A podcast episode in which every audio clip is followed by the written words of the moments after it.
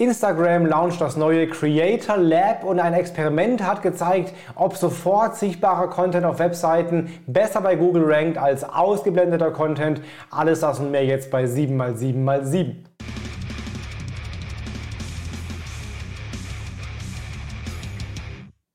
Hi, mein Name ist Felix Beilharz. Willkommen zu 7x7x7, den Online-Marketing News. Du bekommst jetzt in ungefähr sieben Minuten die sieben wichtigsten News aus dem Online-Marketing der letzten sieben Tage. Das kriegst du jede Woche, deswegen lass jetzt ein Abo da, um keine News zu verpassen. Und wir legen los mit der allerersten News. Instagram ist gerade wieder sehr aktiv, was neue Funktionen und Tests von neuen Funktionen angeht. Und ein so ein Test betrifft die Stories, die Story-Reaktionen. Bisher kannst du ja normale Accounts in deinen Stories markieren, aber Nutzer können trotzdem nur dir auf eine Story antworten, dir als Absender dieser Story. Künftig soll wahrscheinlich, äh, sollen Nutzer auch den markierten Kanälen eine Nachricht schicken können. Das heißt, du kannst zum Beispiel ähm, mit Creatoren arbeiten. Der Creator markiert dich als Brand in der Story dann können die Leute eben dich als markierten Kanal auch anschreiben und nicht nur den Absender der Story anschreiben. Also vielleicht eine ganz spannende Möglichkeit, mehr Leute dazu zu bekommen, dass sie einen anschreiben, eine Nachricht schreiben, um dann zum Beispiel automatische Antworten zu schicken oder sogar eine Chatbot-Sequenz abzufeuern. Also mehr Möglichkeiten bei Instagram, wahrscheinlich bald mit den Chat-Funktionen über die Story. Nochmal Instagram, da gibt es was Neues und zwar das Creator Lab. Creator Lab ist neu gelauncht, eine Weiterbildungsplattform für Creator und Creatorinnen ähm, und das besteht überwiegend aus Tipps von anderen Creatoren. Das heißt, da hat Instagram eine ganze Menge an Videos gesammelt von Creatoren, die, die Tipps geben zu verschiedenen Themenblöcken.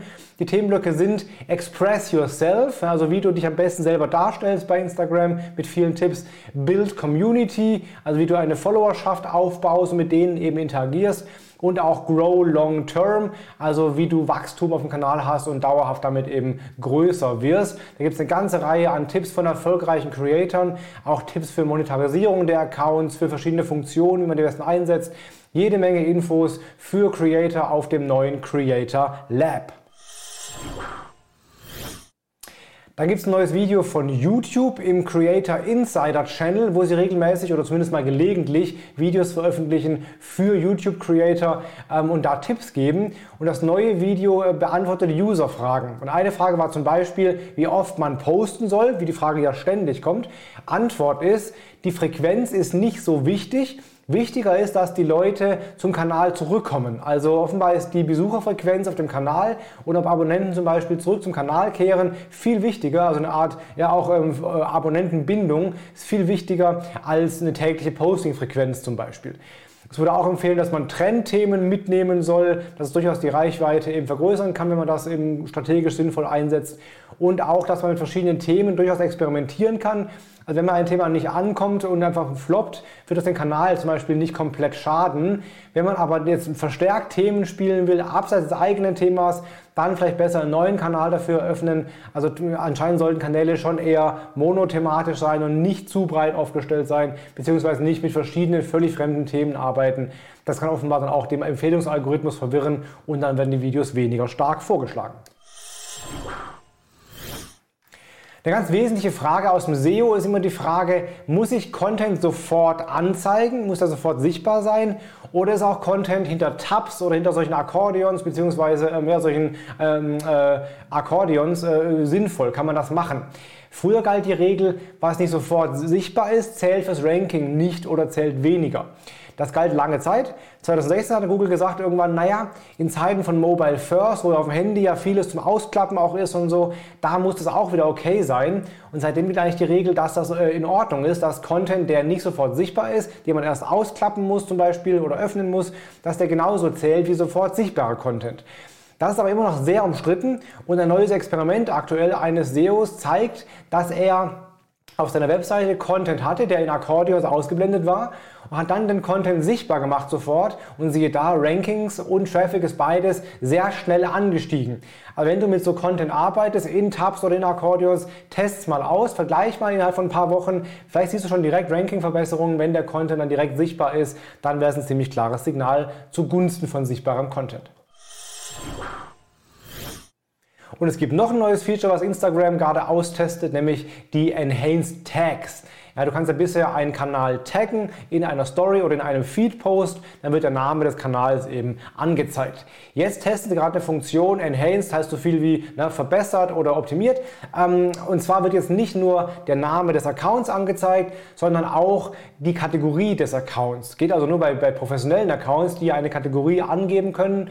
Und da sieht man dann eben, was es eben für einer ist, ein ne, Fotograf oder Autor oder was es eben für ein, eine Art von Kanal ist. Also auf Instagram den, den Tags in anderen Posts mehr Kontext verleihen, was auch dann den Creator wieder zugutekommt und alle was davon haben. Deswegen, wenn das bald kommt für alle, hätten wir be bessere, wertvollere, besser sichtbare Tags, die auch mehr Informationen liefern als nur den Namen des Getagten.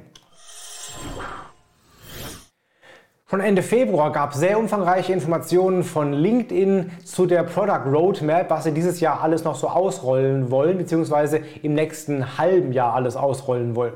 Unter anderem wird es zum Beispiel ähm, ein Newsletter geben, auch für Unternehmensseiten. Bisher können ja nur Creator-Profile Newsletter äh, erstellen auf LinkedIn, bald auch Unternehmensseiten. Und by the way, wenn du mein Newsletter bei LinkedIn abonnieren willst, geh mal auf mein Profil. Da schicke ich dir auch jede Woche die sieben aktuellen News per Newsletter über LinkedIn rum. Es wird neue Funktionen für Produktseiten geben und zwar zum Beispiel diese Produktseiten, die es bisher nur für bestimmte Branchen gibt, wird es jetzt auch für alle Branchen geben in Zukunft. Und die können wohl auch dann eigene Abonnenten kriegen, eine eigene Community aufbauen, unabhängig von der Hauptseite, der sie zugeordnet sind. Es wird eine Art Audience Insights geben, wie wir sie bei Facebook auch äh, kennen, zumindest abgespeckt noch kennen. Ähm, es gibt einen neuen Business Manager mit neuen Ad- und Reporting-Funktionen, einen neuen Conversion Tracking wird es wohl geben und die Boosting-Funktion bei Posts wird auch aufgedröselt und zum Beispiel auch für Video-Posts in Zukunft funktionieren und auch mit abspeicherbaren Zielgruppen, also jede Menge Neues künftig bei LinkedIn. Und der Tooltip der Woche ist CapCut. Wenn du eine App suchst, mit der du sehr einfach Videos bearbeiten kannst, CapCut bietet komplett alles, was man braucht für Videobearbeitung, inklusive Chroma, Chroma Key, also Hintergrund entfernen, alles zuschneiden, alles anpassen, alles komplett, was man braucht, ist bei CapCut mit drin, ist kostenlos, gehört zu ByteDance, also eigentlich gehört es zum TikTok-Konzern quasi, ist aber davon unabhängig auch für alle anderen nutzbar und kostenlos. Eine sehr, sehr coole App. Das waren die sieben wichtigsten News der aktuellen Woche. Wenn es dir gefallen hat, lass gerne jetzt ein Abo da und lass gerne auch einen Daumen da und einen Kommentar vielleicht, welche der sieben News für dich am wichtigsten war. Dann sehen wir uns nächste Woche Sonntag wieder mit den dann wichtigsten sieben News der dann letzten sieben Tage. In diesem Sinne, hab eine gute Zeit, bleib gesund, hau rein, dein Felix Beilharz.